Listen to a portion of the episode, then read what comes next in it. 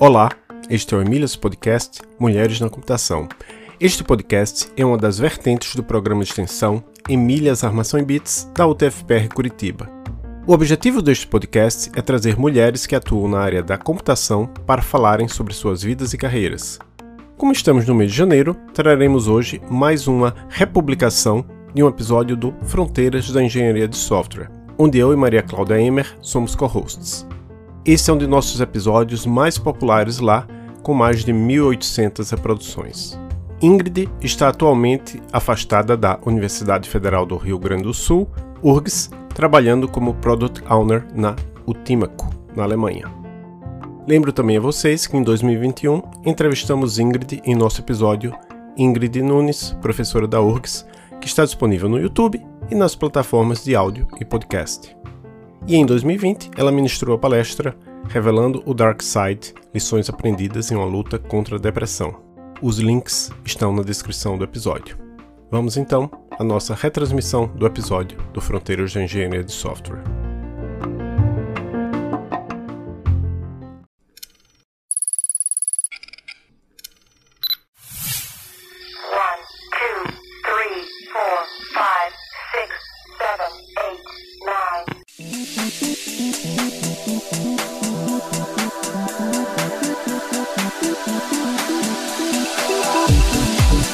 Olá, ouvintes. Eu sou Adolfo Neto, professor da Universidade Tecnológica Federal do Paraná. E eu sou Gustavo Pinto, professor aqui na Universidade Federal do Pará, e este é o Fronteiras da Engenharia de Software, um podcast feito para refletir sobre o presente e futuro da engenharia de software. Fronteiras da Engenharia de Software é um podcast de divulgação científica que discute mensalmente diversificados temas da engenharia de software. Os episódios abordam questões fundamentais da engenharia de software até os mais recentes avanços na área.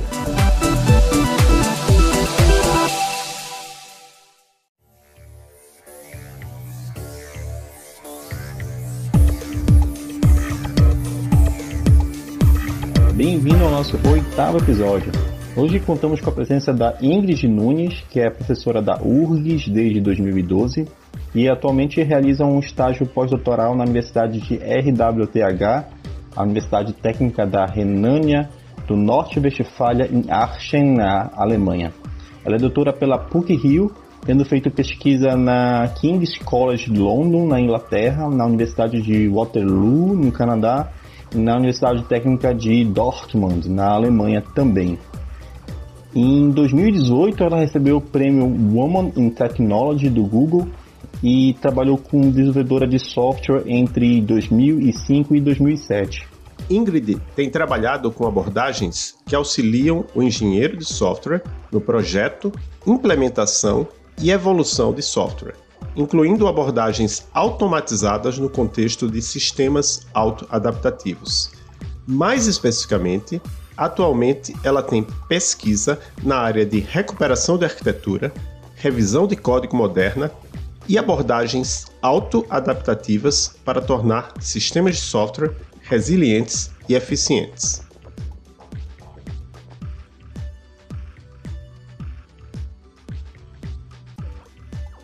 Olá, ouvintes! Para este oitavo episódio, contamos com a presença de Ingrid Nunes, que é professora da UFRGS. Tudo bem, Ingrid? Você pode se apresentar para as pessoas que nos escutam? Tudo bem, Adolfo e, e Gustavo. Então, agradeço então o convite para estar participando aqui, né? E, e, fico muito feliz.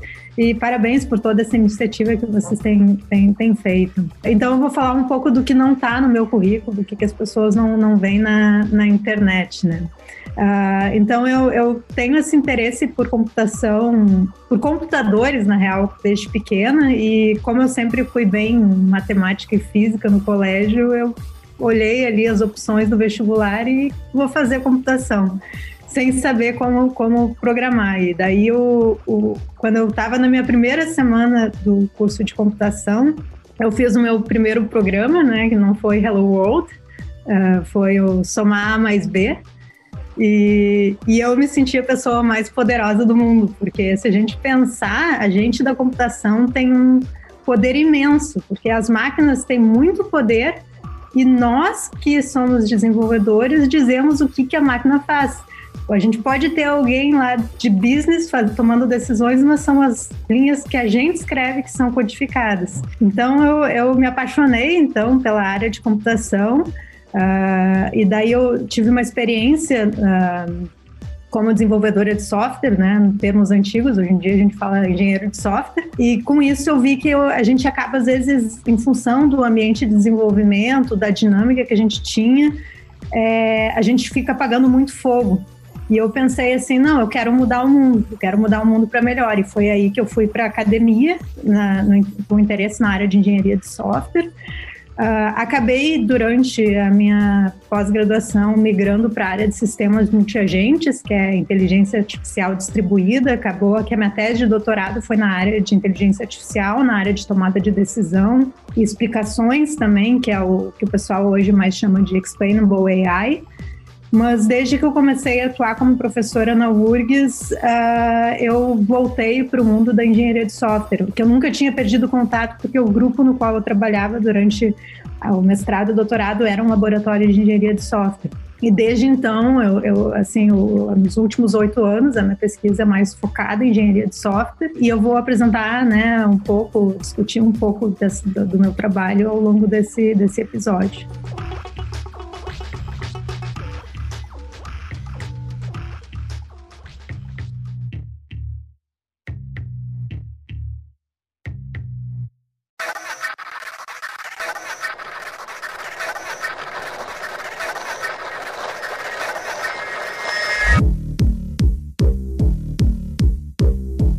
Legal, Ingrid. É, esse seu interesse de arquitetura de software aparentemente não vem de agora, né? Então, talvez você seja a pessoa mais adequada para perguntar o que é que é arquitetura de software e qual é a diferença de uma arquitetura de software para um design de software. Bom, então eu vou começar pela segunda pergunta, né? Então, assim, qual a diferença de design de arquitetura? Então, design é, é em português, né? A gente fazer o projeto. A gente usa a palavra design para distinguir uh, o projeto design e projeto project, por isso que a gente acaba usando mais o termo em inglês. E essencialmente, design é a gente construir modelos que são representações que abstraem alguns elementos do software que foi desenvolvido ou está sendo desenvolvido ou vai ser desenvolvido. E a gente pode criar modelos com diferentes perspectivas. Então, é, a gente sempre faz analogia, né? Se a gente pensa numa casa, eu posso fazer uma planta baixa, uma planta hidráulica, uma, uma planta elétrica. E a arquitetura faz parte do projeto de software, porque é uma dessas visões que a gente faz. Uh, e daí, o, que, que, o que, que é a arquitetura de software? Então, existem múltiplas de, definições, né? A gente não tem uh, uma, uma, definição que todo mundo, uh, que haja consenso, vamos dizer assim. Uh, e eu começo dando, trazendo uma definição que foi feita por um cientista da computação chamado, é, é, na real, não sei como pronunciar o nome dele direito, que é o Elon Woods, que ele disse que é um conjunto de decisões que, se tomadas inadequadamente, podem levar ao cancelamento do projeto. Então, por essa frase, a gente já vê né, a importância do que, que é arquitetura. E daí a gente pensa, né, o que, que são essas decisões? Tá? Então, baseadas nas múltiplas definições, primeira coisa que a gente, a gente pensa, assim, que é meio padrão quando a gente pensa na arquitetura, é a organização do software. Então, se eu tenho um código, né, o código normalmente vai ter muitas linhas, né, muitas, muitos arquivos, muitas classes, e como é que a gente vai organizar isso? Uh, então, Uh, a gente organiza o software né, em, em, partes menores, que são aquilo que a gente chama de módulos. Então, os módulos ele agrupam certos elementos. Uh, elementos podem ser classes, podem ser componentes, podem ser arquivos uh, e podem ter também submódulos entre si. Então, os módulos são os agrupamentos, é como eu particiono o meu software. E a segunda coisa, a gente tem as dependências, que é dizendo qual módulo pode depender de outro? Qual módulo pode acessar outro? E como é que ocorre essa dependência? Essa dependência, em termos de código, vai ser uma chamada de um método, chamada de um procedimento, uh, possuir um atributo de uma classe de outro módulo, estender uma classe de outro módulo. Então, isso cria uma dependência, porque no instante que eu crio uma dependência, se eu estou implementando um módulo, eu vou ter que conhecer o módulo do qual eu dependo. Então é importante a gente conhecer essas dependências também. Uh, e a terceira coisa, né, é a, as propriedades visivelmente externas, ou seja, o módulo que a gente quer é que ele seja um componente meio caixa preta, ou seja, se eu estou trabalhando no módulo A e eu dependo do módulo B, eu não quero conhecer as particularidades internas do módulo B. Então, as propriedades visivelmente externas é, é, são aquelas que. O que, que eu vou do mundo externo conhecer uh, do módulo B? Então, isso aí pode ser, por exemplo, uma API. Se eu estiver falando, por exemplo, de um, uh, de um serviço na web, eu vou ter, então, o que, que seria essa propriedade visivelmente externa? São as chamadas que eu vou poder fazer, então, para aquele serviço. Então, quando a gente define uma arquitetura pensando desse ponto de vista estrutural, o que a gente vai ter são justamente esses módulos com as dependências e sabendo como eles podem se conversar através dessas propriedades visivelmente externas. E eu vou dar um exemplo assim de como isso é importante, como isso uh, levar em consideração a arquitetura uh, faz com que a gente evite bugs no futuro. Então imagina um sistema tradicional onde a gente tem três módulos, né, organizados hierarquicamente, que é o que a gente chama de camadas, onde a gente tem uh, o módulo de view, o módulo de business e o módulo de, uh, de data, né, de, de persistência. Então, o view é a interface do usuário, business, né, é o, ali o domínio, né, as, os business objects que a gente tem e a gente tem o módulo de data, que é quem vai ser responsável por persistir aqueles dados. Então, normalmente a gente passa por, por esses três modos: chega a requisição do usuário, passa pelo view, vai para o business e vai para a persistência. Agora, vamos supor que um desenvolvedor desavisado não, eh, que não segue a arquitetura. Ele pode receber uma chamada na view, e em vez de passar pelo, pelo módulo de business, ele faz direto uma persistência sem, uh, sem passar pelo business. Só que no business, normalmente as regras de negócio são validadas. Então, o que, que vai acontecer se ele pular o meio do caminho e alterar o banco de dados direto? Ele pode estar tá persistindo uma coisa que vai violar uma regra de negócio porque não, ela não passou a verificação. Aí tu tem um bug. Aí o bug é aberto dizendo, ó, regra de negócio não cumprida. Aí o que, que esse desenvolvedor vai fazer? Em vez de corrigir, normalmente a forma de corrigir, vai, é, o problema da forma certa, vai corrigir implementando a regra de negócio lá na view. Daí tu já começa a fazer uma bagunça no código, porque na view tu tem coisas que são de business. E fora isso, tu vai ter código duplicado, porque agora a regra de negócio vai estar na view e vai estar no business. E daí vamos supor que o sistema evolui e a gente muda a regra de negócio. Agora a gente vai ter que lembrar que ela está implementada em dois lugares. E daí, às vezes, a gente muda num lugar e vai ter um outro bug porque no, no, no, no outro lugar não foi corrigido. Então a gente vê como, como a arquitetura, né, ela garante uma evolução organizada do código e isso leva, né, a menos bugs, ter mais qualidade e facilitar a vida dos desenvolvedores. Muito interessante a resposta, Ingrid. Então, vamos dizer que estou convencido, já sei o que é arquitetura de software. Agora, eu como desenvolvedor, como é que eu faço a arquitetura de um sistema de software? Eu parto do zero, tenho algum conhecimento consolidado no qual eu posso me basear? Primeiro, né, existem princípios básicos de engenharia de software que a gente tem que levar em consideração em qualquer nível que a gente esteja trabalhando. Né? Então, é, os dois princípios é modularização e separação de interesses.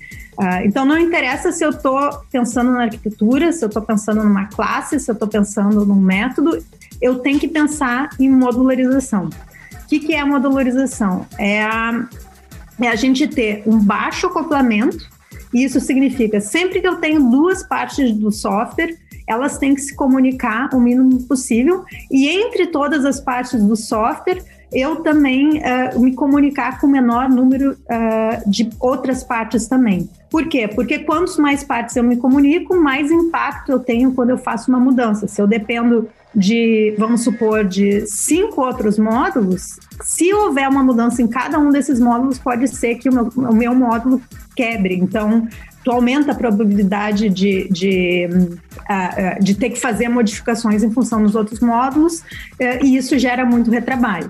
Então, a gente tem que pensar num baixo acoplamento e também numa alta coesão, ou seja, os elementos do módulo eles têm que ter relação entre si, porque normalmente se eles não tiverem relação, eles vão estar espalhados em vários módulos e eu de novo vou ter que entender vários módulos para fazer alguma evolução ou alguma implementação de alguma coisa.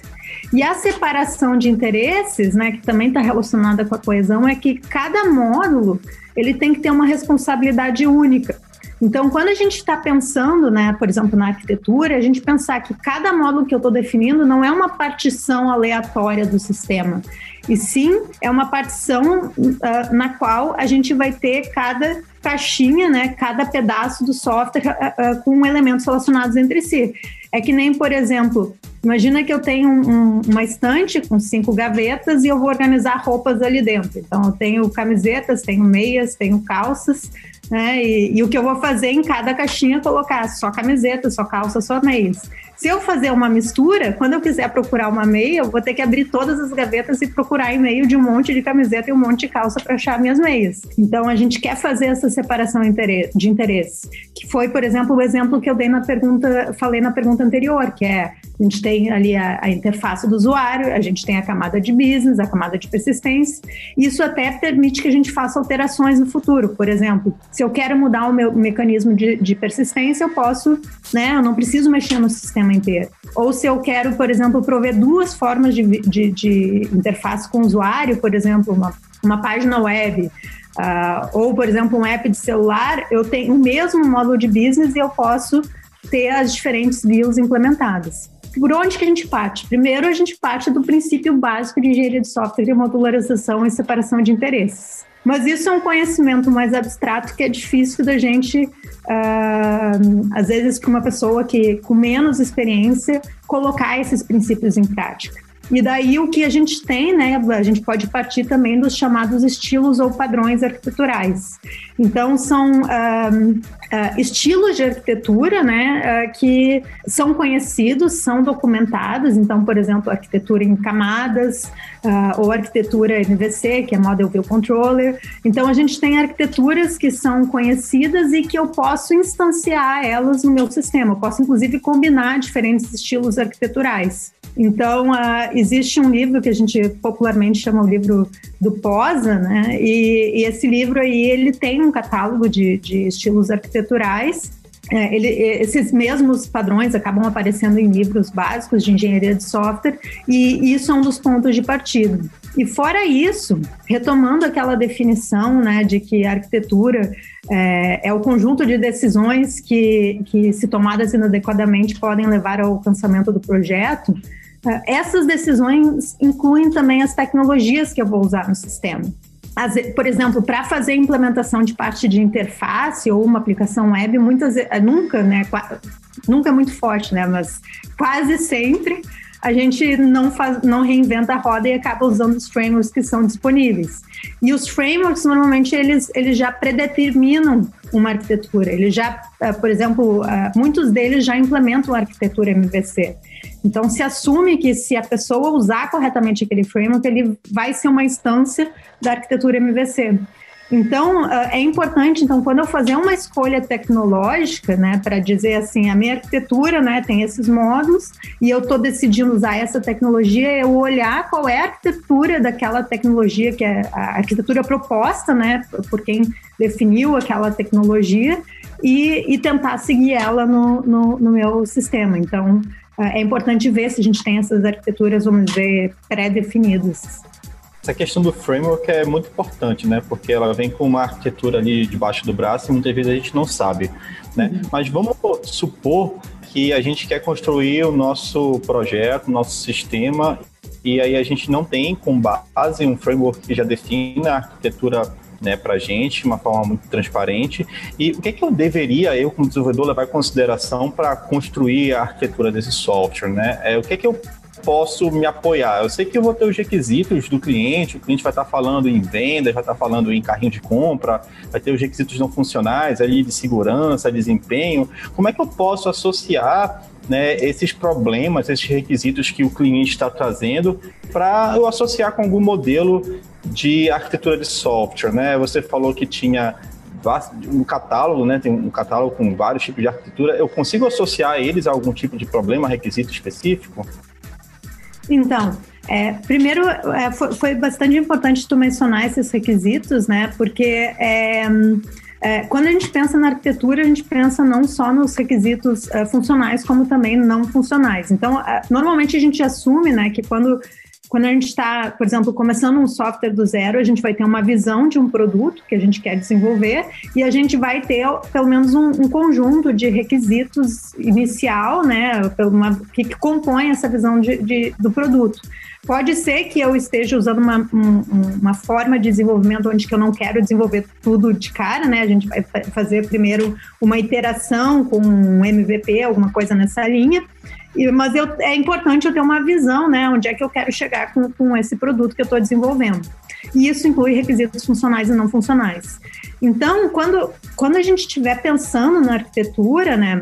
Eu, eu, sim, eu posso partir desses estilos arquiteturais, mas uh, normalmente os estilos arquiteturais são bem abstratos e a gente pode definir módulos dentro dele. Então, por exemplo, se eu tenho um módulo de business, eu tenho que olhar para os meus requisitos funcionais e pensar quais são Uh, uh, uh, o que está relacionado com o meu domínio. Tu tinha dado um exemplo aí do módulo de vendas, né? Módulo de, por exemplo, pode ser de pagamento, módulo de shipping. Então, quando eu estiver olhando para os meus requisitos, é importante eu olhar para esses Uh, esses interesses, né, que são os, os, concerns. E o que eu quero fazer é fazer a separação dos concerns, separação dos interesses. Então é importante, né? Eu olho para os meus requisitos e vou olhar então é, esses interesses e pensar como eu vou particionar. Uma coisa que eu coloco muito importante é que a gente às vezes tende a pensar proceduralmente. E eu já vi às vezes algumas pessoas começar falando da arquitetura em termos de fluxo de como a informação vai trafegar no sistema.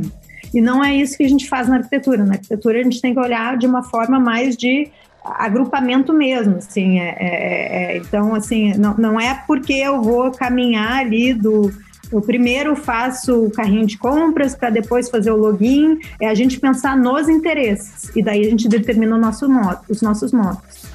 E tem junto daí os requisitos não funcionais, que entram aí os, os requisitos associados com segurança, os requisitos associados à performance, uh, é importantíssimo eu considerar nesse momento os requisitos não funcionais, porque às vezes, se a gente não pensar neles no momento da arquitetura, se eu for deixar para pensar depois, a, o meu sistema não vai dar suporte a esses requisitos não funcionais.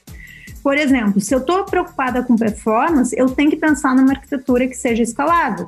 Se eu estou querendo uh, uh, rodar o meu sistema de forma distribuída, ou, por exemplo, querer poder é, é, substituir componentes do meu software, sempre tem que é, baixar o meu sistema inteiro e, e, e subir ele de novo, eu tenho que pensar numa arquitetura que me permita fazer isso, por exemplo, uma arquitetura de microserviços. Uh, se eu estou fazendo um sistema, por exemplo, que eu preciso fazer auditoria, que isso até é uma coisa super importante hoje em dia. Uh, se a gente pega as leis europeias, né, que a gente tem a GDPR, uh, uh, nos sistemas que tomam decisões automatizadas hoje em dia se pede muito para a gente ter a, é, é, a explicabilidade do sistema, a gente poder entender né, como é que o sistema chegou naquela decisão.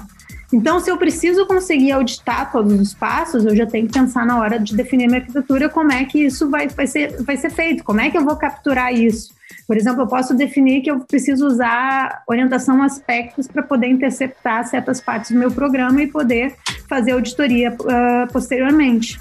Então, é, é, importante então eu ter essa visão né, do produto com esses requisitos, né, que, é, que, que, principais, pelo menos, né, e daí com isso eu vou definir os módulos da minha arquitetura e como isso vai funcionar.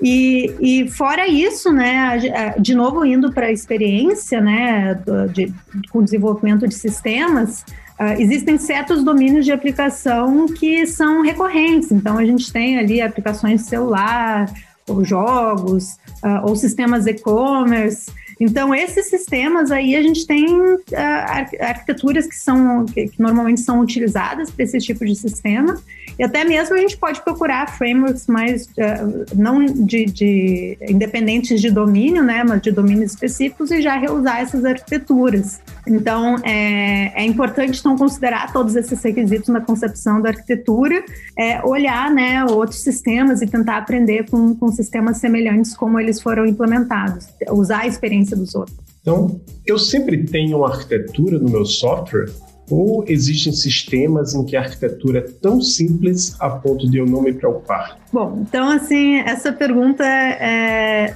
é, é, é um pouquinho, vamos dizer, complexa, né? É, primeiro, a gente pensar assim, o que, que é um sistema muito simples? Então, por exemplo, eu já implementei um sistema para mim que era uma classe que era para gerar um reminder, há muitos anos atrás, uh, que era simplesmente eu botava uma hora, um intervalo e uma, um barulho para o sistema me falar. Então, era uma classe só. Né? Eu preciso de uma arquitetura para isso?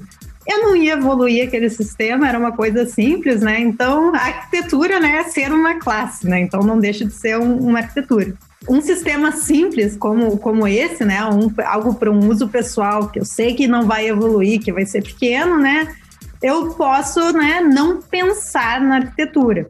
Mas, mesmo assim, mesmo sendo um sistema só com uma classe, né, todo sistema tem uma arquitetura. Porque simplesmente o sistema de uma classe é simplesmente um único módulo sem comunicação com, nenhum, com ninguém, né? E, e e provavelmente existe coesão ali dentro.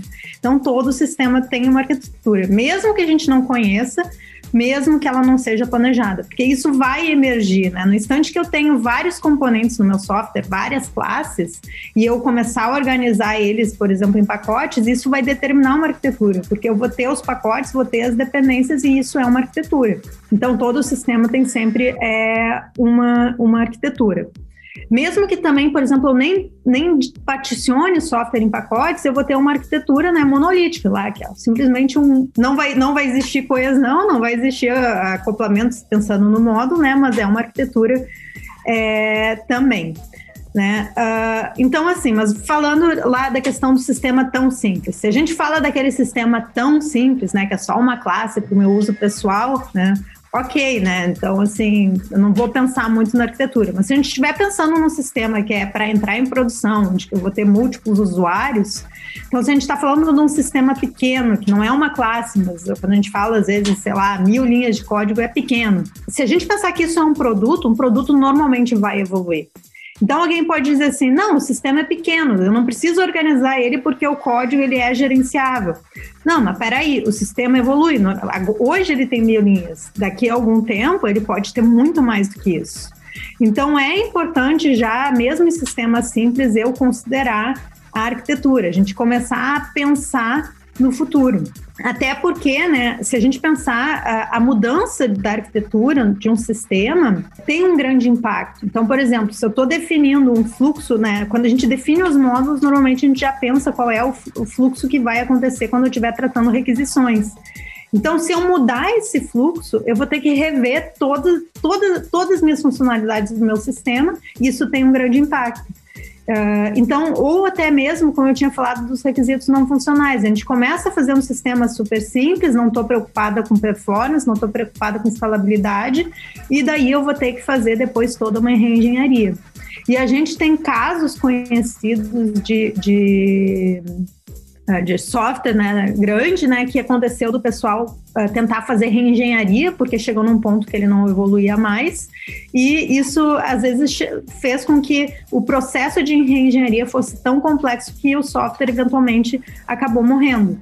Então, uh, às vezes, né, o que a gente consegue fazer é fazer uma reengenharia aos poucos para a gente não perder o tempo de mercado, mas é um processo que é bastante trabalhoso, bastante custoso. Porque não adianta dizer a gente vai fazer refatoração, temos testes automatizados. Se tu muda a arquitetura, tu vai estar tá quebrando teus testes também, uh, porque vai mudar as interfaces, né? Então, então, um resumo, né? Como eu falei, é uma resposta complicada, porque o que, que é simples, defina simples, né? Mas se a gente estiver pensando em sistemas reais, é sempre importante a gente pensar na arquitetura, uh, principalmente porque sistemas evoluem.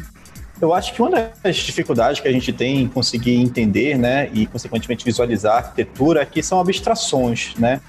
Uhum. E de que maneira a gente consegue né, entender melhor, né? A gente falou de frameworks que trazem arquiteturas prontas, como é que a gente consegue ver, entender essas coisas? É, eu, como desenvolvedor, preciso criar modelos para isso, talvez usando o ML ou usando um diagrama de fluxograma tradicional e assim eu me preocupo com a evolução desses modelos, como você mesmo disse, ontem tinha mil linhas, amanhã não se sabe, né? Então, à medida que o código evolui, eu também tenho que me preocupar em evoluir esses modelos? Ou existe alguma forma mais semi ou completamente automatizada que a gente possa confiar e apertar o play e a gente poder entender a arquitetura de um software? Bom, então da mesma forma que definição de arquitetura não tem um, um consenso, né? A forma de visualizar a arquitetura também não, não, não, não tem consenso.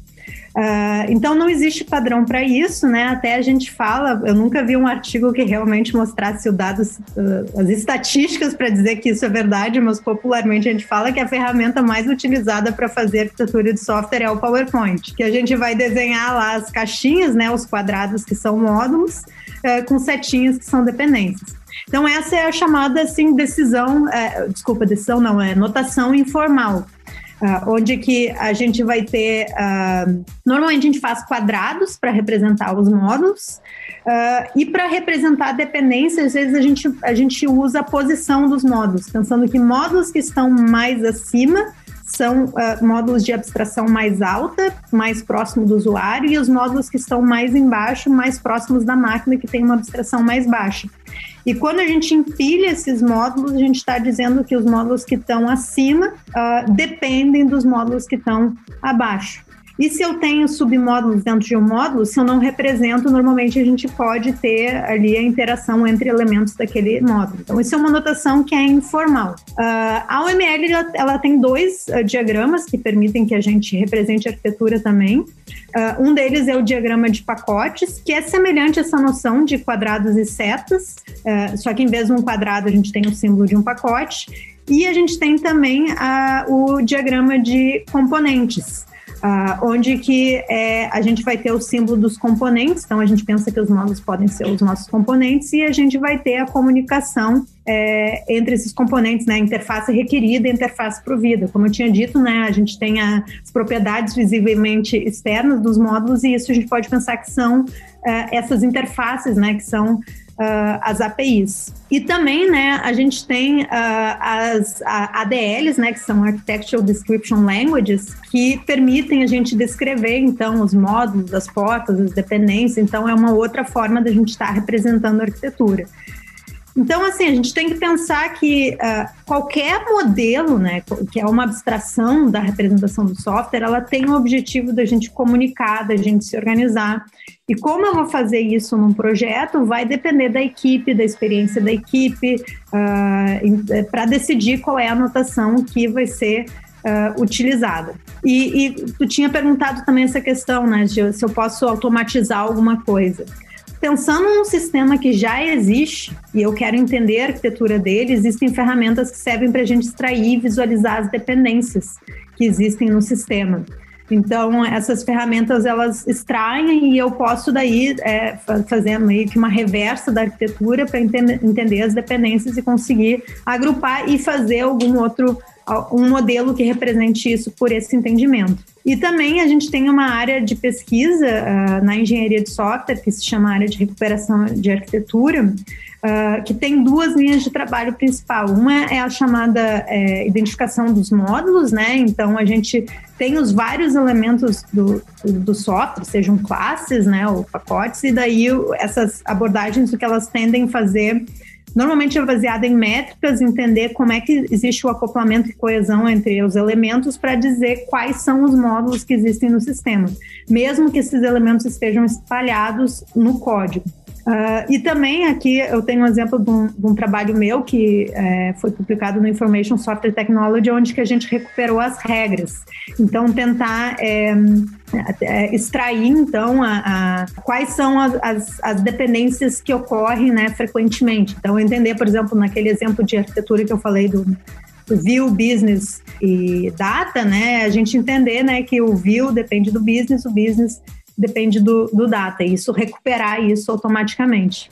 Até nesse trabalho é, ele foi bastante curioso, porque a própria representação da arquitetura é algo que é muito subjetiva para os desenvolvedores. Uh, diferentes desenvolvedores vão representar a arquitetura do sistema de forma diferente. Uh, e, e às vezes uma representação ela pode ser mais simples, mas ela não traz a informação exatamente daquilo que a gente pretende que seja no código. E um exemplo que apareceu nesse trabalho que a gente tem de recuperação de regras arquiteturais, normalmente é quando a gente tem uh, dois módulos, um módulo depende do outro, mas sempre acessa esse outro módulo através, por exemplo, de uma fachada.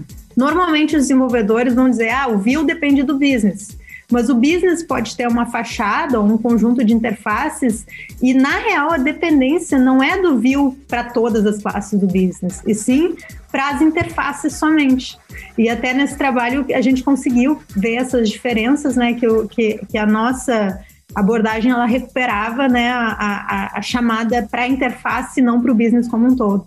Até a gente tem um trabalho não publicado recentemente que a gente fez numa, numa empresa, onde que os desenvolvedores uh, fizeram a arquitetura né, do sistema, não existia documentada manualmente, a gente recuperou as, as regras usando essa abordagem e, e, e, a gente perguntou, né, o, qual o modelo que é, que é melhor para a gente implementar e captura melhor essas informações. Uh, e eles acabaram, assim, às vezes eles dizem que o deles está certo, uh, o nosso está certo, o nosso está um pouco melhor. Então, a gente tem que pensar que às vezes a gente precisa de diferentes níveis de abstração. Então, uma para entender o código como um todo, o outro eu preciso de regras mais específicas para saber como de fato eu vou implementar. Uh, isso tudo, né, é pesquisa atual, né? Então existem vários uh, trabalhos nessa área de recuperação de arquitetura. Bom, e uh, também um último ponto so, com relação a é, essa pergunta, né? A gente tem que pensar que a arquitetura ela não é usada somente na concepção do projeto. O sistema evolui e a arquitetura pode eventualmente ter que evoluir. Então, a importância da gente ter essa representação visual é ter ter ela conhecida e também garantir que ela seja uh, respeitada. Né? Então, é um, é um modelo que tem que ser largamente disseminado entre os desenvolvedores uh, para que a gente consiga seguir aquela arquitetura em termos de uh, implementação. Bom, agora que eu já entendi o que é uma arquitetura, que todo mundo tem que se preocupar com arquitetura e algumas formas de visualizar. Eu acho que uma coisa que a gente não falou ainda é como é que a gente avalia a qualidade dessa arquitetura, né? A gente parte do princípio que a arquitetura está bem implementada, mas talvez não seja sempre o caso, né? Então, de que forma que eu consigo é, inferir, avaliar, medir a qualidade da minha arquitetura, né? Novamente, eu tenho que fazer isso de forma empírica ou existe algum ferramental que me ajuda a ter alguma noção Bom, então assim, é, tem duas questões aqui. Uma questão é a, a qualidade da arquitetura em si. Então, pensando assim, eu estou projetando uma arquitetura, eu quero saber se ela é uma arquitetura boa. É, bom, para eu saber se aquela arquitetura é uma arquitetura boa, eu tenho que olhar então para acoplamento e, é, e, coesão, que é a modularidade do, do, do da eh, que vai, o meu sistema vai ter em função daquela arquitetura que eu defini. E também na, na separação de interesses, para ver se realmente os módulos, né, estão, os interesses estão é, é, colocados em módulos diferentes. Nem sempre isso é possível, a gente tem os chamados cross-cutting concerns, que são aqueles as preocupações que estão espalhadas no código, login é um exemplo típico, né? Mas a gente pode pensar, não, eu vou usar aspectos então para modularizar isso. Então, a gente tem que, para avaliar arquitetura, a gente tem que olhar para o acoplamento, coesão, separação de interesses e a gente tem métricas para uh, ah, avaliar isso. Então, uma, uma vez o sistema implementado, né, eu vou conseguir coletar essas métricas e isso vai estar relacionado, então, com a qualidade da minha arquitetura. O outro ponto é saber, né, o meu sistema, será que ele está de acordo com aquela arquitetura que eu defini? Bom, e daí isso é algo que é muito importante.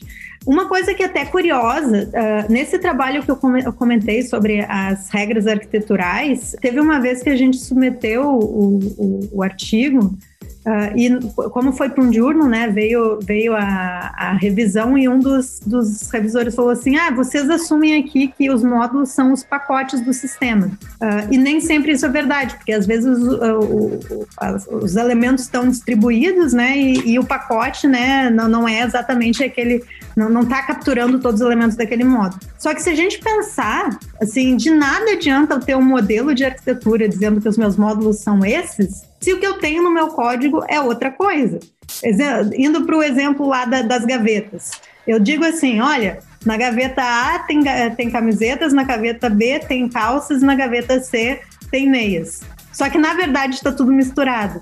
Então não adianta nada eu ter o meu modelo arquitetural se aquilo que está implementado não vale. Uh, então, é, isso é, é, justamente até a diferença né, do, da, do que a gente chama da arquitetura conceitual e da arquitetura concreta. Então, a arquitetura conceitual é, é aquela que a gente planeja, né, e a concreta é a que existe de fato. Então, eu entender essa arquitetura concreta é fundamental né, para eu saber como que eu estou consistente com a minha arquitetura. Eventualmente eu tenho que evoluir o meu modelo, tenho que olhar as discrepâncias entre os dois, né, e saber o que está certo o que está errado. E daí, eu, uma vez que eu tenho alguma coisa implementada que não é aquilo que eu tinha planejado, uh, o que eu tenho que fazer é decidir: será que a minha implementação tá, evoluiu, eu esqueci de documentar a regra, ou realmente a implementação está errada e eu tenho, que, eu tenho que arrumar o meu sistema. Mas daí como é que a gente faz para evitar né, que, baseado numa arquitetura conceitual, a gente siga isso no código? Bom, uma coisa é a gente é, usar as ferramentas para a gente extrair e visualizar as, as dependências, como eu já tinha comentado, Uh, e daí, assim, eu tenho meu desenho de arquitetura e eu vou enxergar se as dependências que estão acontecendo no código estão de acordo com aquilo que eu tinha modelado. Uh, e, inclusive, essas ferramentas, elas permitem a gente customizar, às vezes, regras. Então, eu poder dizer, assim, que uh, classes desse pacote não podem fazer chamadas, não podem depender de classe do outro pacote. Daí, a ferramenta lá vai gritar um alerta dizendo, ó, isso aqui está errado de acordo com a regra que tu especificou. Uh, então, isso, isso ajuda a gente a garantir né, que os desenvolvedores não estão uh, ah, quebrando a arquitetura. O mesmo se faz com as próprias uh, as ADLs, né, que eu já tinha comentado também, Architectural Description Languages. Elas permitem a gente especificar essas regras né, e existem ferramentas que permitem validar, um, validar o que foi especificado com o que está implementado. Também, né, uh, com assim, a, a, ideia de, de architecture recovery são, são as, as abordagens que normalmente olham para o código e extraem uma arquitetura. Então, se eu visualizar aquela arquitetura e ver que ela não está de acordo com o que eu planejei, também eu posso identificar problemas. E tem ainda as abordagens né, que detectam violações arquiteturais. Uh, um trabalho que foi meio pioneiro nessa área, que é bem conhecido, são os chamados reflection models, Uh, eles justamente eles têm as regras, né, e, e, e pegam o que está no código e vê quando tem uma dependência que é proibida e que aparece no código, ou uma dependência que era obrigatória que não aparece no código, uh, e isso vai também gerar alertas. Então essas ferramentas elas servem justamente para apontar isso. Mas nota que uh, um, um, problema na área de, de arquitetura é que Enquanto quando a gente fala em, em, em, questões de nível de abstração mais baixa no código, e a gente tem um monte de warnings que os IDEs já colocam de forma, uh, vamos dizer, já embutida ali, a gente não precisa ficar selecionando a ferramenta para ver isso, na arquitetura não existe isso. Na arquitetura depende muito da proatividade dos desenvolvedores quererem pensar na arquitetura e querer respeitar a arquitetura. Uma iniciativa mais recente para ajudar isso é o JPMS, né, que é o Java Platform uh, Module System, que ele permite, então, essa definição de módulo, porque até então, por exemplo, em Java a gente só tinha os, os pacotes, né? E daí, com isso, a gente pode informar o que, que a gente está exportando, o que está visualizado, uh, visualizável fora daquele módulo, uh, o, que, que, o que, que fica escondido. Então, foi uma iniciativa bastante legal para uh, tornar né, o, essa, essa noção de arquitetura e módulos explícito no código, né? Porque é fundamental quando eu penso na arquitetura, não só dizer assim, ah, olha aqui o meu modelo que bonito. É eu olhar esse modelo e pensar como que as abstrações de módulo estão aparecendo ali. Então, isso é importante ser definido. Então, eu pensar como aquela arquitetura está de fato sendo implementada no código. Uh, porque de nada adianta tu ter um modelo que não corresponde que está no código, né? Porque se eu olho o modelo, eu não vou entender o código se, se eles estiverem divergentes entre si. Muito bom, muito bom. E agora o que eu quero saber, Ingrid, é como a arquitetura do software evolui ao longo do tempo em um sistema de software. Bom, eu tinha falado um pouco de, de evolução antes, né? Que, que não é uma, uma coisa que é bastante fácil, mas assim, a arquitetura não é uma, assim, os sistemas evoluem, né? É inevitável. A gente sabe, né, que requisitos mudam, mudam a toda hora, né? E, e assim, a arquitetura é importante a gente think ahead, né, pensar lá na frente, né, porque o custo, como eu falei, da, da, da de evoluir uma arquitetura, né, mudar, por exemplo, um, o controle do fluxo é, tem um impacto, né, bastante grande no sistema. Então, né, é, é, mas se eu tiver evoluindo o meu software, é sempre importante eu pensar se eu vou precisar rever as minhas dependências se eu preciso rever os meus módulos. Por exemplo, tem um módulo que começou a crescer muito de tamanho. E aí eu posso pensar e vejo que ele não está mais muito coeso, que ele está muito ocupado, eu posso decidir então quebrar esse módulo e rever essas dependências. Então, quando eu estiver evoluindo o sistema, é importante eu sempre estar tá refletindo sobre essas questões arquiteturais. Uh, até isso, eu, eu tenho uns trabalhos mais recentes, uh, recentes em revisão de código. Uh, isso, inclusive, é, é, algo que a revisão de código ajuda muito, porque às vezes o desenvolvedor ali está focado em implementar aquilo que, que ele precisa fazer ou corrigir o bug.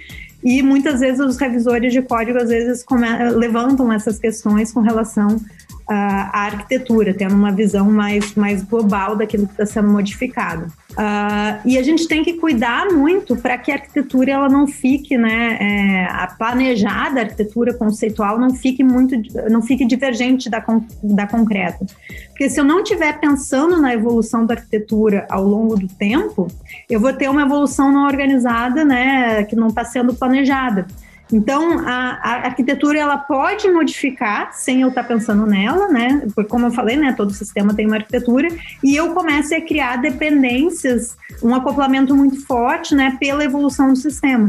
E com isso vai criando-se essa divergência entre arquitetura conceitual e concreta.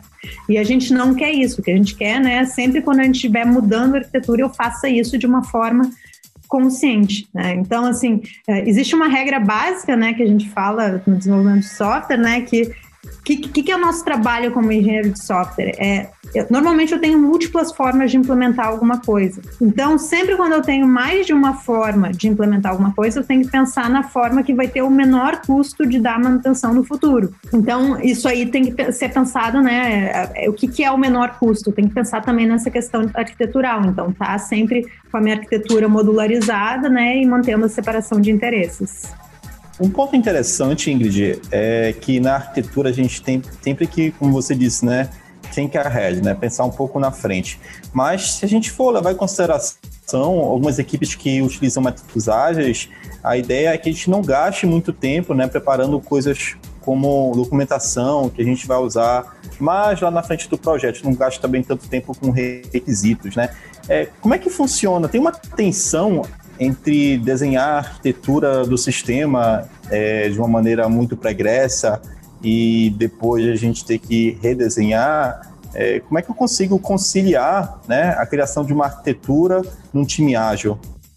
Eu espero que nesse momento eu já tenha convencido todo mundo que a arquitetura é algo super importante. Então, um ponto é: não importa o processo, o método de desenvolvimento que eu esteja usando, sempre é importante eu ter essa concepção da arquitetura se eu estou fazendo um projeto do zero. Né? Até se a gente pegar os próprios métodos ágeis ali, uh, uh, alguns deles eles têm essa, essa etapa que se chama Architectural Spike, que serve justamente para a concepção da arquitetura, porque é, é, eu tenho que partir de alguma organização. Então, é, é, não, quando a gente pensa em ágeis, não, eu não vou estar implementando todos os requisitos do sistema, mas eu preciso ter uma visão do produto, eu vou ter lá os meus itens de backlog que podem ser revistos né, ao longo do tempo, mas eu pensar como eu vou estruturar o meu sistema tem que acontecer, porque senão né, a, a arquitetura ela é base para a gente ter uma, uma evolução organizada e principalmente em métodos ágeis, onde os requisitos estão constantemente sendo revistos, uh, e eu vou estar evoluindo o meu sistema num passo rápido, vamos dizer assim, é importante eu ter esse norte. A arquitetura é o que vai dar um norte. E se a gente pensar, é um modelo. A gente não está dizendo que a gente vai ter que fazer um modelo para cada para cada tarefa que vai ser feita. É um modelo que vai dar esse norte para o sistema. Só que assim, a arquitetura ela tem que ser validada, né? Então, assim, a gente sempre sabe, né? A gente, essa visão de que a gente pode fazer um projeto do software e que ele vai ser implementado tal qual foi projetado, isso aí é meio assim, acho que é muito raro a gente acontecer, porque tem tanto detalhe que na hora de a gente implementar, a gente sempre vê que tem alguma coisa que não tinha pensado. Uh, então, uh, acaba uh, a gente, o projeto e a implementação é algo que é iterativo, né? A gente vai de um lado para o outro, de um lado para o outro. Então, eu pensar na arquitetura somente no modelo, uh, sem depois pensar em validação, não funciona muito. Então, em métodos ágeis, um, algo que é bastante interessante é quando a gente estiver priorizando meus requisitos para pensar nos primeiros requisitos que vão ser implementados, é eu pensar em requisitos complexos o suficiente para eu poder testar a minha arquitetura. Então, se eu tenho um módulo de segurança, eu testar, ver como é que acontece o fluxo de segurança, se tem de auditoria, uh, ou ver o fluxo principal do tratamento de requisição. Então é importante eu conceber essa arquitetura, então isso é uma coisa que eu acho que é fundamental, não é um, não é um, até em métodos ágeis, né, a gente tem essa, essa noção, né, não, não é que a gente negligencia a documentação e diz que não é importante, a gente faz a documentação que agrega valor. E um modelo arquitetural é algo que agrega muito valor. Espero já ter convencido todo mundo a respeito disso. É, então, é, dada essa arquitetura que foi concebida, é importante, então, no, no, nas primeiras iterações do projeto, nos primeiros sprints, pensar em, em é, itens do backlog, né, que vão permitir a gente ter tarefas que vão uh, permitir a gente fazer a validação da arquitetura. E agora a próxima pergunta é sobre microserviços. Então, com os recentes avanços em microserviços, eu preciso me preocupar com a arquitetura individual de um microserviço ou a preocupação é da orquestração desses serviços? Bom, então, é, quando a gente fala na área de arquitetura, né, a gente tem essa uh, noção de duas visões, né, o chamado architecture in the large e architecture in the, the small. Isso existe, né, mesmo antes da, da, da ideia de arquitetura de microserviços. Por exemplo, se a gente está pensando num sistema que controla um hospital, né, a gente vai ter, por exemplo, a parte de agendamento de consultas, a gente vai ter o sistema de RH, a gente vai ter o sistema de exames, a gente vai ter sistemas de prescrições de medicamentos um, e, e inúmeros modos né, que acabam aparecendo. Então, né, quando eu estiver representando esses, esses grandes módulos, eu não vou querer saber como cada um desses subsistemas está estruturado. Porque se eu colocar isso tudo no mesmo modelo, esse modelo vai ficar cheio de detalhes e eu não vou conseguir entender nada. Né? E o objetivo do modelo né, também é comunicar. Então, se o modelo está muito complexo e eu não consigo entender ele, ele não serve para nada. Então, né, o architecture in the large, nesse caso, seria eu estruturar esses subsistemas e mostrar a dependência entre eles. E o architecture in the small seria, não, eu tenho o meu subsistema, né, e esse meu subsistema eu vou pensar, então, como é que ele uh, vai estar tá estruturado. Então, daí, eu, por exemplo, a equipe responsável pelo, por aquele subsistema vai ter uma arquitetura daquele sistema, mas ela, eles têm que conhecer também o architecture do large para saber como ele se comunica com, com os outros uh, subsistemas. Então, assim, uh, esse, esse, ponto né, da documentação eu, eu, eu friso bastante. A gente sempre, quando faz documentação, a gente não faz documentação for the sake fazendo documentação. A gente tem que estar tá fazendo para algum propósito. E se eu estou querendo comunicar, eu tenho que fazer algo que, que esteja comunicando aquilo que eu quero comunicar.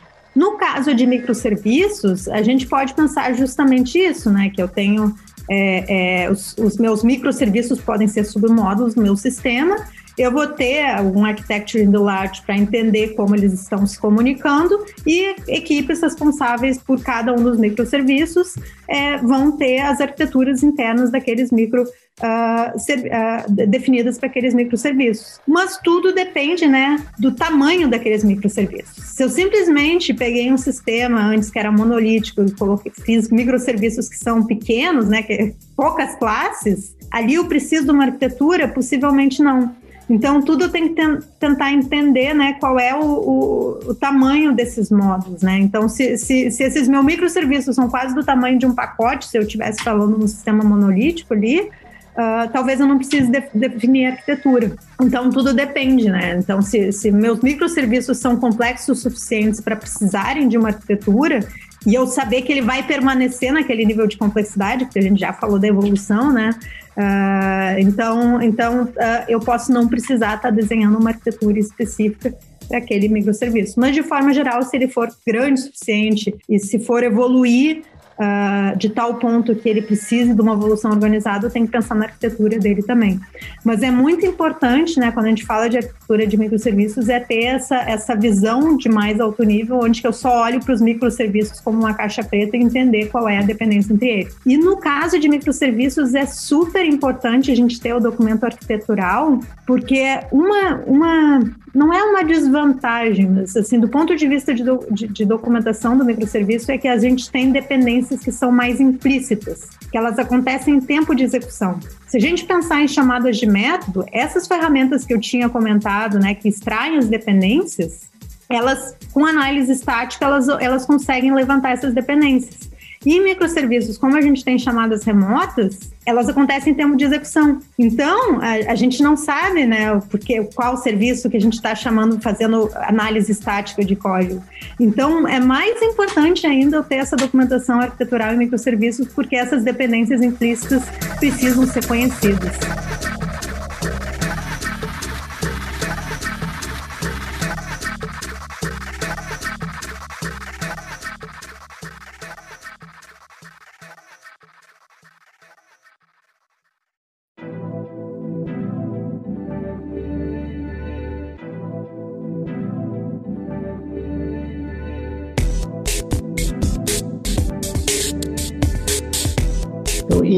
Você tem também alguns trabalhos recentes sobre abordagens de caching no nível da aplicação.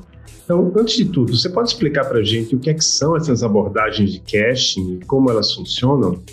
Então, é, primeira coisa, né? Antes da gente falar de caching a nível de aplicação, né? O que, que é caching, né? É, a gente está acostumado, né?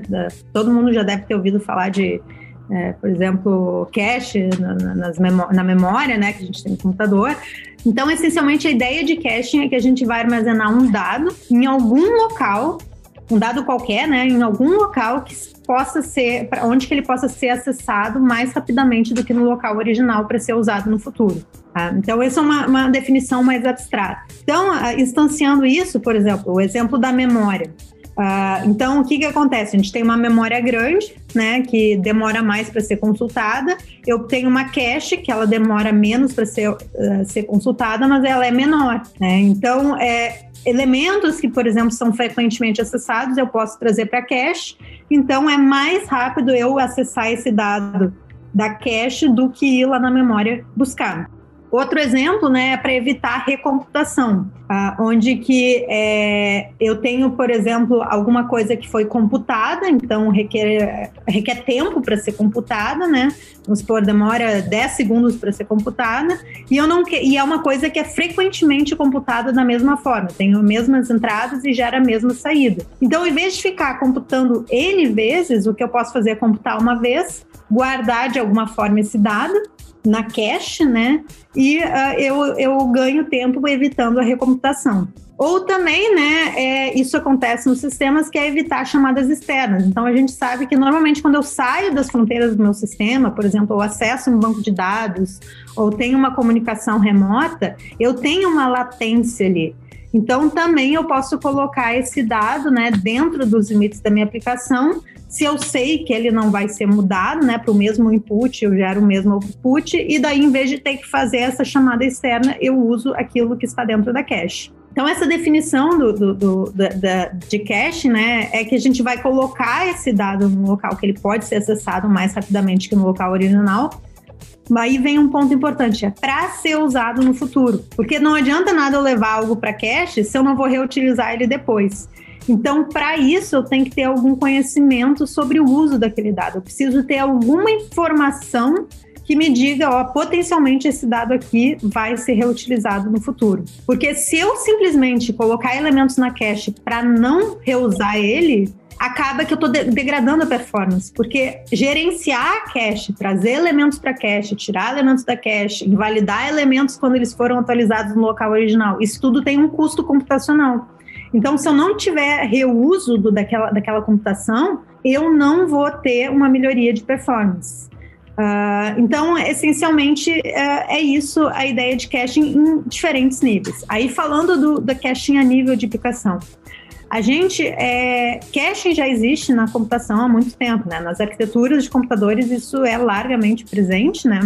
Também aplicações web, a gente tem os proxy, proxy servers, né, que eles vão uh, até as páginas estáticas, normalmente nunca a gente vai no servidor, acaba parando ali no proxy server. Uh, e esses tipos de cache, eles são uh, chamados transparentes, porque o desenvolvedor que está implementando a aplicação, é, ele não vai enxergar, né, ele não vai nem saber que está acontecendo caching ali. Agora, nos sistemas atuais, né, a gente cada vez mais tem requisitos uh, relacionados à performance aumentando, performance e escalabilidade. Então, o caching a nível de aplicação é o caching que o desenvolvedor manualmente ele vai implementar. Então, é o desenvolvedor, por exemplo, detectar que um método que normalmente gera, um, gera o mesmo output para inputs frequentes. Então, por exemplo, assim, eu estou numa rede social e fiz um tweet. E aquele tweet, assim, nem todo mundo edita, mas a gente vai ter um monte de gente lendo aquele tweet. Então, aquele tweet ele pode ir para cache. E daí, o que, em vez de fazer o método, em vez de ir buscar no banco de dados, ele pode trazer aquele tweet da cache, que é um tweet recente. Os tweets antigos, eles vão estar lá na, na base de dados e precisam ser consultados, mas aqueles que, que aconteceram faz pouco, eles vão ser largamente disseminados. Então eu coloco na cache. Só que infelizmente isso aí uh, não é automatizado que nem que nem os outros níveis de cache e acaba que os desenvolvedores implementam na mão. Então, de uma forma totalmente informal é dizer application level caching é o caching que os desenvolvedores implementam na mão no meio do código da aplicação deles. Então, Ingrid, qual é a relação de caching com a arquitetura de um software? Bom, é, então uh, eu expliquei o que é cache, né? A gente estava falando sobre arquitetura. Essencialmente, né?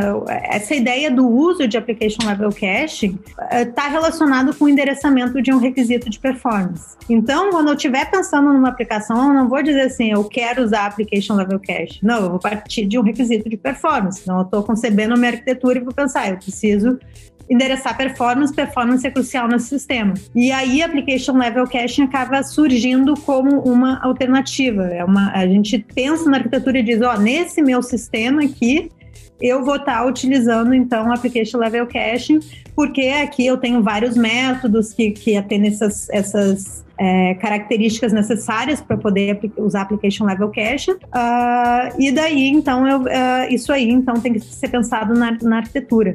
Até, né, isso, o application level cache é um problema, porque eu tinha dito da separação de interesses na arquitetura, mas um grande desafio do application level caching é que ele é um cross-cutting concern, porque ele está espalhado na arquitetura. Então eu tenho que eu vou ter métodos espalhados no meu sistema e eles vão ter o application level caching implementados lá no seu interior, né? E o que, que significa implementar o application level caching? Eu tenho um método que recebe uma entrada. Quais são as primeiras linhas de código do método? É se aquela entrada está na cache, eu retorno o que está dentro da cache, else computa e bota na cache e dá o retorno. E isso vai estar em vários métodos assim. Isso ainda é um desafio, é um dos grandes desafios uh, de application level caching, que é essa questão de manutenibilidade. Uh, a gente tem algum apoio ferramental, então existem algumas ferramentas que servem de componentes de cache, porque às vezes a gente pode implementar até o componente de cache na mão. Uh, então a gente tem o eCache, Memcache, Redis, Caffeine, que são ferramentas que podem ser incorporadas como, como componentes de cache. Uh, e mais recentemente, né, que é aí que vem os meus trabalhos e também existem uh, alguns outros. Uh, o meu, no caso, estou trabalhando com dois alunos, né, o, o Johnny Metz, que trabalhou nisso, e o, um, e o Meloca. então, a gente tem abordagens nessa linha e também tem o Memoisit, que é um grupo de pesquisadores da Europa. E, e essas abordagens tornam o application level caching mais transparente. Então, elas buscam fazer, por exemplo, a invalidação de elementos da cache. Então, se eu mudei o dado na fonte, é, ele detectar a, quando tem que invalidar um elemento na cache. Esses dois trabalhos que eu comentei, tanto o meu como o Memoisit, eles servem para fazer recomendações de elementos para colocar na cache. Então, no caso do nosso, a gente busca fazer um sistema autoadaptativo, então que de forma transparente a cache é gerenciada para o desenvolvedor. Mas eu já adianto, né, assim, mesmo assim, é, a gente tem essa abordagem que a ambição é automatizar completamente.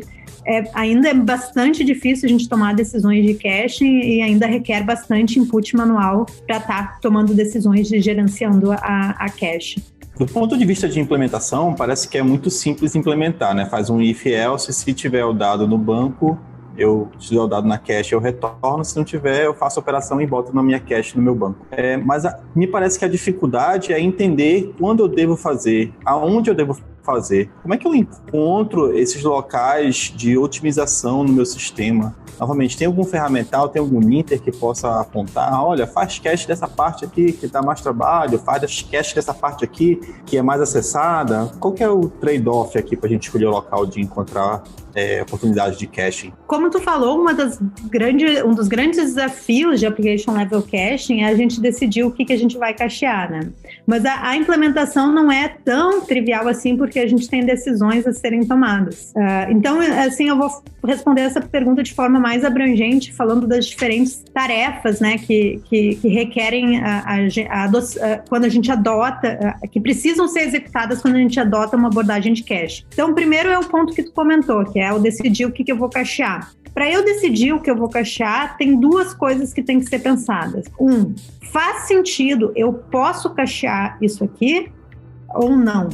Né? E o que, que é o posso cachear? Eu preciso, por exemplo, falando de métodos, eu preciso um método que, para os mesmos inputs, eu tenho o mesmo output por um tempo determinado ao menos. Porque daí o que acontece é que dentro daquela janela de tempo eu vou ter né, o, o reuso daquela computação. E fora isso, dentro daquele, daquele método, não podem haver operações, por exemplo, de escrita que eu não posso uh, esquipar, eu não posso passar por elas. Então, eu tenho que, para eu poder cachear o método, ele para o mesmo output tem que gerar, gerar o mesmo output, pelo menos por uma janela de tempo, para aquele dado poder ser reutilizado. Então, usando o mesmo exemplo do, do tweet que eu falei, a gente sabe que né, um tweet pode ser editado, e se ele for editado, né, dado um input, o ID daquele tweet, o, o, o prova, muitas vezes o, o, o, resultado, né, a leitura daquele tweet vai ser o mesmo, mas se a gente editar não vai ser. Mas pelo menos durante uma janela aquilo vai poder ser reutilizado. Então, primeiro tem que olhar o que, que é possível de cachear. A segunda coisa é o entender aonde vale a pena cachear. Porque se eu tenho um método que ele é muito simples e que não tem custo para ser executado, eu adicionar as linhas para o gerenciamento de cache, por exemplo, if está na cache, retorno está na cache, só isso aí tem um custo. Então, se algo não, não é muito chamado ou tem um custo muito baixo, né? Então não vale a pena cachear ali. Então eu tenho que olhar para esses dois aspectos: é o que pode ser cacheado e o que vale a pena ser cacheado. E para determinar o que vale a pena ser cacheado, a gente uh, uh, existem diferentes critérios, mas os dois que eu digo que são os principais é uma frequência que eu chamo alguma coisa.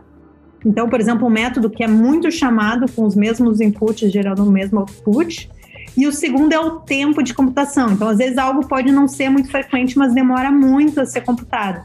Então, a, a, a gente usa, às vezes, justamente a, a, métrica é a multiplicação disso, né? Então, o número de vezes que é chamado vezes o tempo de uh, execução.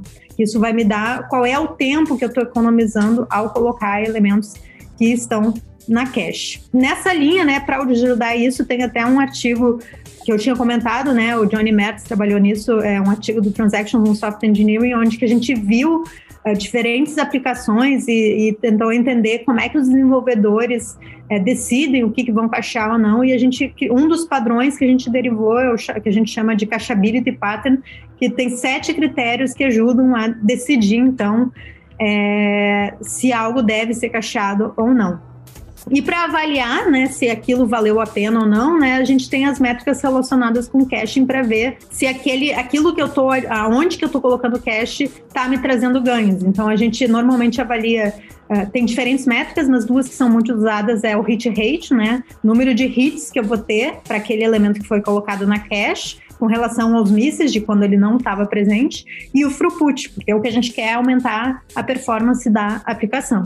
E isso, né, é, é pensando tudo de forma manual, mas é como eu comentei, né, tanto essa, a, a, a gente tem a abordagem APL Cache, que foi baseada nesse padrão que eu comentei, e também o Memoisit, que são ferramentas que servem para recomendar, então, para os desenvolvedores pontos a serem cacheados. Só que na, na, na, nossa própria abordagem, que é uma abordagem automatizada, a gente não consegue decidir quais uh, métodos não podem ser cacheados porque gerariam bugs se fossem cacheados. Então a gente assume que o desenvolvedor vai indicar, né, esse método aqui é uncachable. Então, automatizar completamente a gente ainda não consegue. Tá? E essas ferramentas elas existem tanto para cache como outros problemas de performance. Outro problema de performance comum é o chamado memory bloat, que é quando a gente instancia muitos objetos, né, a memória fica cheia de objetos que são muito instanciados. Então, a gente tem várias ferramentas para endereçar diferentes problemas de performance. Né? Eh, todos eles são trabalhos acadêmicos mais recentes, né? mas é, é, as ideias vão amadurecendo e, né, e cada vez mais a gente tem ferramentas mais robustas para auxiliar nesse processo. Mas falando né, não, não, que a tarefa não é só decidir o que vai cachear, né? outra questão que é muito importante é decidir como implementar então, assim, não é tão. Pode ser simples, como, como eu tinha comentado, né? If está na cache, devolve que está na cache, se não computa. Uh, só que a gente pode implementar isso de diferentes formas. Por exemplo, vamos supor que a gente tem uma, um, um pattern, né? uma, uma expressão regular que a gente montou e ela vai ser bastante utilizada. Então, em vez de computar aquela expressão regular, a gente retorna ela. Só que normalmente é só uma expressão regular. A gente sabe que não vai ter muitas expressões regulares. Então a gente pode colocar uma variável única na classe, uma variável estática, e usar aquilo como uma variável para armazenar, armazenar aquela expressão regular, e aquilo vai ser uh, a nossa cache. Então, ter uma variável estática numa classe é uma forma de eu estar implementando a cache. Também eu posso usar hash maps, né? Então, hash map dentro da classe ou uma hash map global. Ou, como eu comentei, a gente tem esses componentes de cache que daí um, eles nos auxiliam nisso, né? Até, inclusive, tem uh, alguns, algumas tecnologias para implementar cache que a gente pode colocar num método arroba cacheable, né? E, e daí uh, não precisa fazer mais nada. Uh, e fora isso, a implementação da cache não é limitada a gente estar tá, é, vendo se está na cache retornando o que está na cache. Porque além de cachear, a gente tem que determinar o chamado time to live. O time to live é quanto tempo o elemento vai ficar dentro da cache. Uh, então, assim, ah, esse elemento aqui, né, ele, ele normalmente é usado por 30 segundos e depois não é usado mais. Então, eu posso botar um time to live que depois de 30 segundos aquele elemento vai sair da cache. Outra coisa é o tamanho do, da cache. Normalmente, quanto maior, melhor, né? Que a gente tem mais tamanho, mas a gente sabe que espaço é algo limitado. E também existem outras questões, né? Como, por exemplo, a chamada política de replacement. Então, quando a minha cache está cheia, o que, que eu faço? Uh, a gente tem as políticas, por exemplo, LRU, que é Less Recently Used, LFU, que é Least Frequently Used, que é para determinar quais elementos eu vou tirar da cache quando eu preciso colocar um novo elemento na cache e a minha cache não, não tem mais tamanho. Então, o decidir como implementar não é limitado a essa implementação de recuperar o elemento na cache, mas como também definir a configuração da cache. E a outra coisa é eu tenho que pensar como manter a consistência. Por exemplo, no caso uh, que eu dei exemplo do tweet, né? Então, a gente tem lá o método que lê o tweet, mas a gente tem um método lá que vai fazer edição daquele tweet. Então, quando eu editar o tweet, talvez eu queira é, invalidar aquele tweet que está na cache. Então, a, a, gente tem que então uma, ir lá na cache e dizer, ó, oh, isso aqui não é mais válido. Ou, por exemplo, se tu tem uma query que está na cache. Então, isso é bastante difícil às vezes. A gente é baseado naquela query, saber todos os elementos, né, que são retornados na, naquela query e daí, se eu mudo algum daqueles elementos, daí eu sou obrigada a invalidar a cache. Então, manter a consistência é algo bastante difícil também. Aqui também existem abordagens que servem justamente para gerenciar essa consistência automaticamente. Uma alternativa é ter um trade-off do, do, freshness e, uh, e, ter stale data, né? O que, que é o freshness? O freshness eu sempre quero dar, ter o dado totalmente atualizado. E, e eu permitir stale data é, em alguns casos, eu posso permitir que o dado que esteja sendo retornado, ele não está completamente atualizado. Por exemplo, um tweet. Pode ser que seja muito custoso eu ter que invalidar os, ah, os elementos na cache quando eu estou falando de tweets. Então, o que eu posso fazer, quando eu tá, é, eu posso determinar o time to live, e daí eu digo que durante 30 segundos eu admito que aquele tweet ele pode estar tá desatualizado, né? Say stale data. E daí eu não me preocupo com invalidação. Então, são tudo decisões que a gente tem que fazer com relação a cache. Então, vocês veem que não é nem um pouquinho trivial, né? Então, o ganho performance, mas é um, um desafio fazer isso. E, por fim, né, algo que deixa ainda mais difícil isso tudo, né? Fiz lá todas essas decisões, queixei tudo. Só que o workload de aplicações não é, não é algo estático, é uma coisa que evolui ao longo do tempo. Então, esse ciclo né, de decisão do que cachear tem que ser uma coisa constante. Né? Então, até a nossa ideia da, auto da otimização né, do sistema autoadaptativo é justamente eu estar monitorando os ciclos do sistema para decidir dinamicamente o que cachear. Mas os desenvolvedores que não têm uma abordagem automatizada têm que, na mão, estar tá sempre revendo então as decisões com relação a cache. Essa, essa introdução que eu dei, até se, se alguém tiver mais interesse, tem um artigo que a gente teve aceito uh, no IEEE Software, um artigo uh, desses mais de introdução mesmo, uh, e que ele traz justamente uma visão geral dessas tarefas relacionadas com, com Application Level Caching. Fui falar que era trivial, levei uma aula de caching aqui. Mas, é, Ingrid, muitas dessas abordagens de caching me parece que são primas ali de umas abordagens de cache de compiladores, né? O LRU, o LFU, são coisas que a gente já conhece, são constantemente implementados né, em compiladores. E aí uma coisa que eu fiquei em mente é, existem diferenças de implementação de caching dependendo do tipo da aplicação? Né, eu vi que você tem dois trabalhos sobre isso, um sobre application level caching na, em aplicações web e outro em cache em smart gateways, né? Tem alguma diferença entre esse tipo de abordagens em cenários distintos, né? É, dá para reaproveitar algum tipo de código, fazer um copy and paste aqui, é, solução genérica de caching de aplicações de alto nível?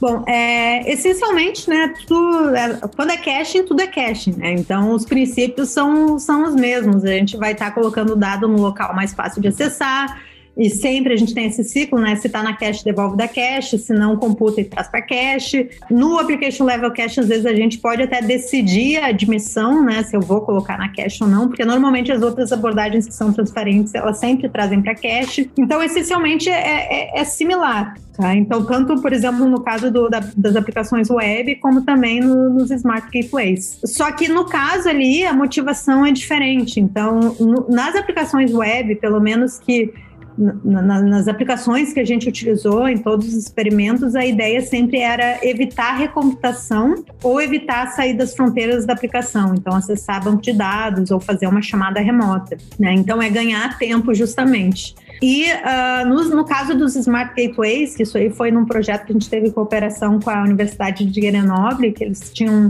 uh, um sistema chamado iCasa, que é de, de Internet of Things, né, dentro de uma casa inteligente. É, ali era não somente evitar essa latência de comunicação, quando a gente tem comunicação remota, como também evitar gasto de energia e resiliência. Então, às vezes, se eu vou estar consultando dados de um sensores, uh, de um sensor muito frequentemente, eu estou gastando energia. E também, se existe alguma falha de comunicação, se eu tenho algum elemento na cache, às vezes eu posso utilizar ele, né, sabendo que ele pode estar um pouco desatualizado. Então a motivação é um pouco diferente. Então, como eu falei, é, é, é tudo cache, né, mas o porquê eu estou usando aqui tem diferentes motivos. Até se a gente for falar com o pessoal de arquitetura de computadores, até eu falei da recomputação, às vezes o termo de, que é usado para recomputação é, é, memoization. Até a, a, outra abordagem que eu comentei, que era o memoization, ele vem justamente do memoization, que é, é, evitar a recomputação, enquanto que cache na arquitetura de computadores é mais o que a gente, a gente conhece, né, do, do componente ali que vai ter de cache.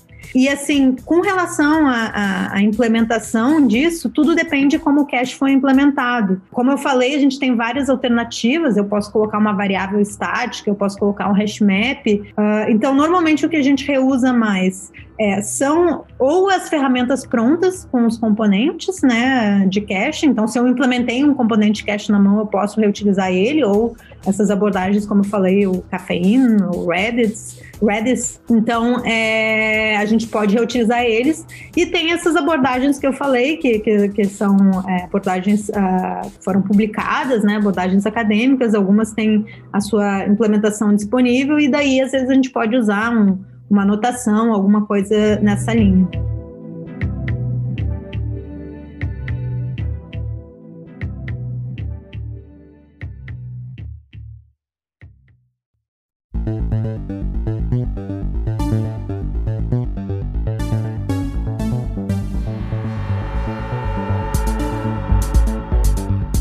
A gente está caminhando para o final do episódio, eu acho que hoje eu aprendi bastante sobre caching e arquitetura de maneira geral. E antes de encerrar, eu queria só saber se você tem alguma recomendação para os nossos ouvintes, seja de material de leitura, você já citou vários artigos interessantes que a gente vai linkar aqui no episódio, mas você tem algum livro, algum outro episódio de podcast que você queria compartilhar com os ouvintes? Ensino disciplinas de engenharia de software no, na graduação.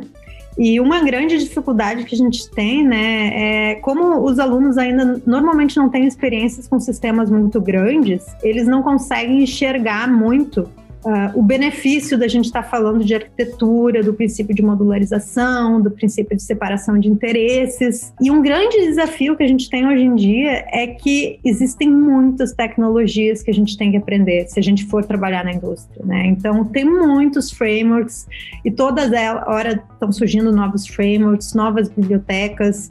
E acho que também todo mundo assim fica feliz quando a gente faz um projeto no GitHub e, ele se torna bastante popular, com bastante foques. Então as pessoas têm motivação de inovar e trazer novas tecnologias. Só que o que acontece, né, é que a gente tem que aprender tudo isso. E existe uma pressão constante para o aprendizado. Então, é, é assim, o, a minha indicação, né, é ok, tecnologias é importante porque a gente vai utilizar elas, a gente não quer reinventar a roda, mas por favor, não negligencie esses princípios básicos de engenharia de software. Se a gente pegar artigos da década de 70 do David Parnas, falando sobre modularização, a gente lê e a gente vê que os problemas ainda existem. Né? Essa questão de baixo acoplamento, alta coesão. Tem um projeto que eu estou fazendo atualmente é, não tem a ver com o que a gente está falando aqui sobre uh, software logging, a gente está analisando vários sistemas. É incrível como os sistemas têm business dentro de, da parte de view, uh, métodos gigantescos, porque as coisas vão crescendo e, e, e a evolução acaba ficando desorganizada na minha visão, né, a gente, se a gente pensar, nós que somos profissionais de software, é nossa obrigação fazer o que a gente faz com qualidade, né? Então, se a gente pensa em qualquer profissão que existe, quando eu vou, por exemplo, no médico, eu não chego no médico e digo, ó, oh, médico, por favor, faz o teu trabalho direito da melhor, usando as melhores práticas. A gente não fala isso, a gente já espera isso. Né? Se eu contrato uh, um arquiteto, também. Então, nós, como engenheiros de software, a gente tem essa responsabilidade de estar tá fazendo o sistema com qualidade. Né? Eu entendo que hoje em dia a gente tem bastante pressão, né? Os requisitos estão constantemente mudando, né? Mas uh, se a gente não fizer esse esforço, né, acaba que nós desenvolvedores de software que tem que, que vamos estar apagando fogo no futuro. Então, assim, a, a minha grande indicação é olha os livros Uh, e até mesmo a gente tem vários vídeos no YouTube falando sobre princípios mais básicos uh, de engenharia de software. E eu digo, olha, eles são importantíssimos. E, e eles, né, eles são, eles não, não têm data de expiração. É, como eu falei, esses artigos do David Parnas da década de 70, né, eles fazem todo sentido hoje em dia e podem ser aplicados uh, no nosso dia a dia para a gente ter menos dor de cabeça ao evoluir os sistemas.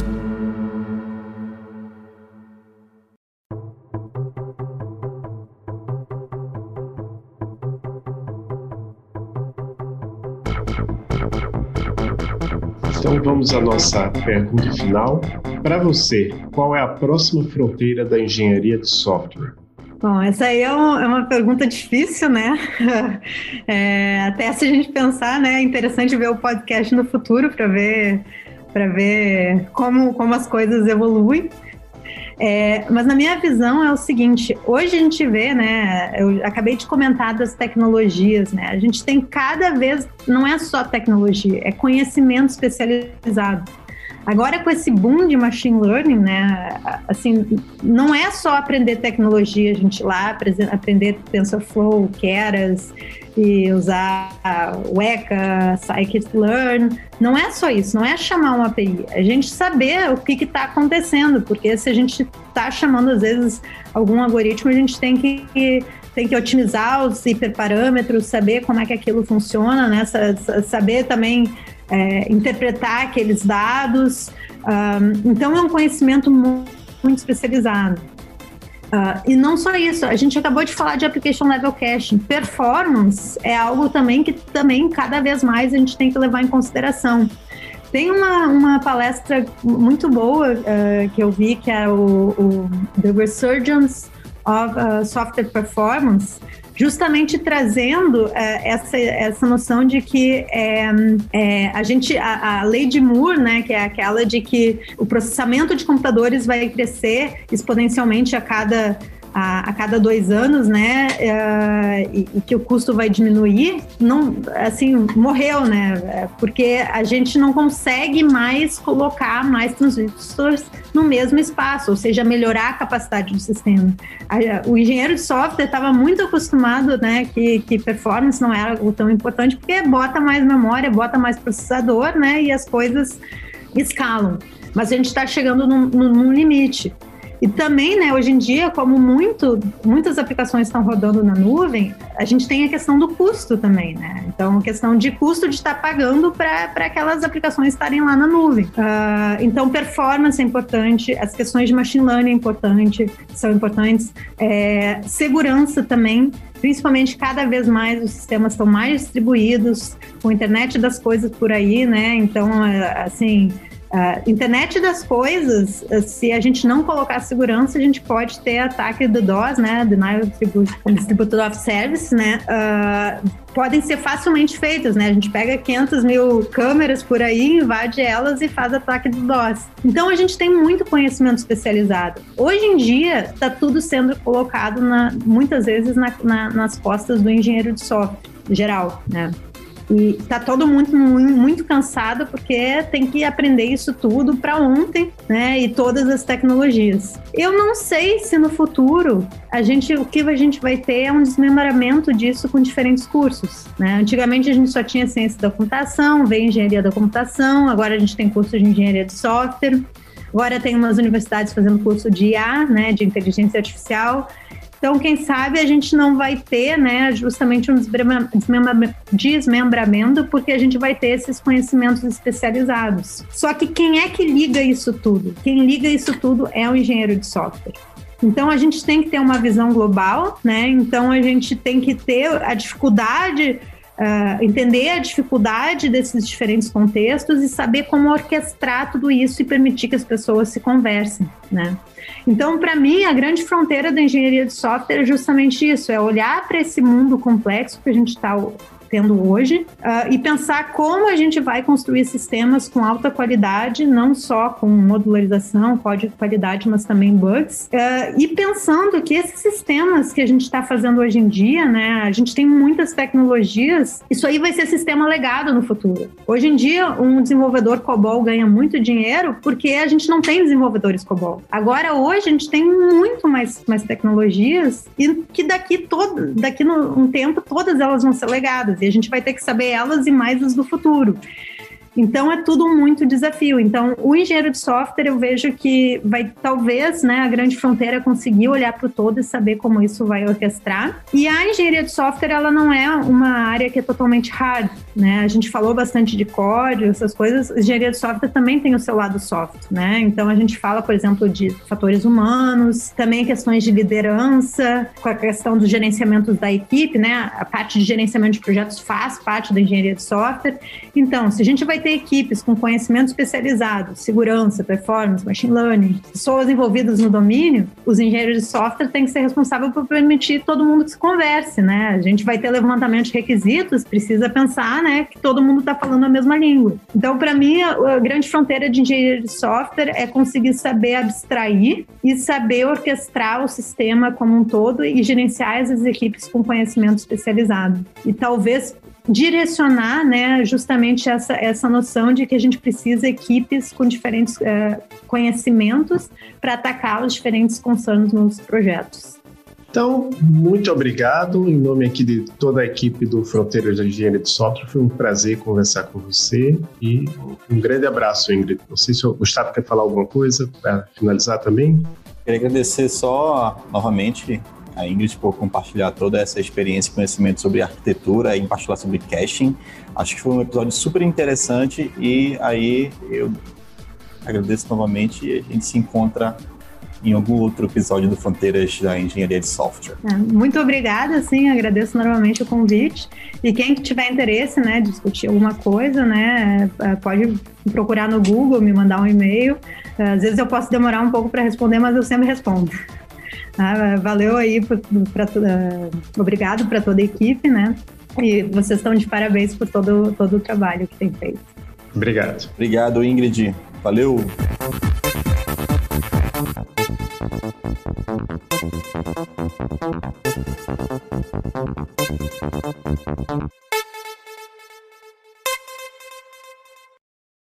Olá,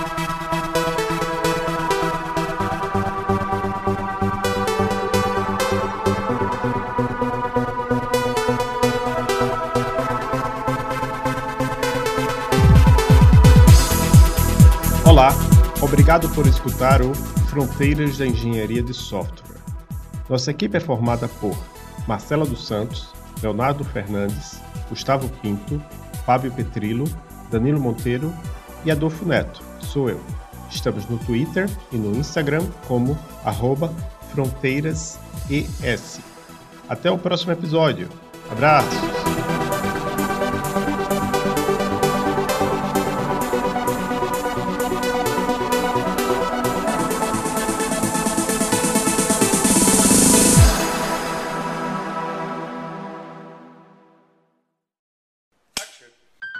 Esse podcast foi editado pela produtora Reis.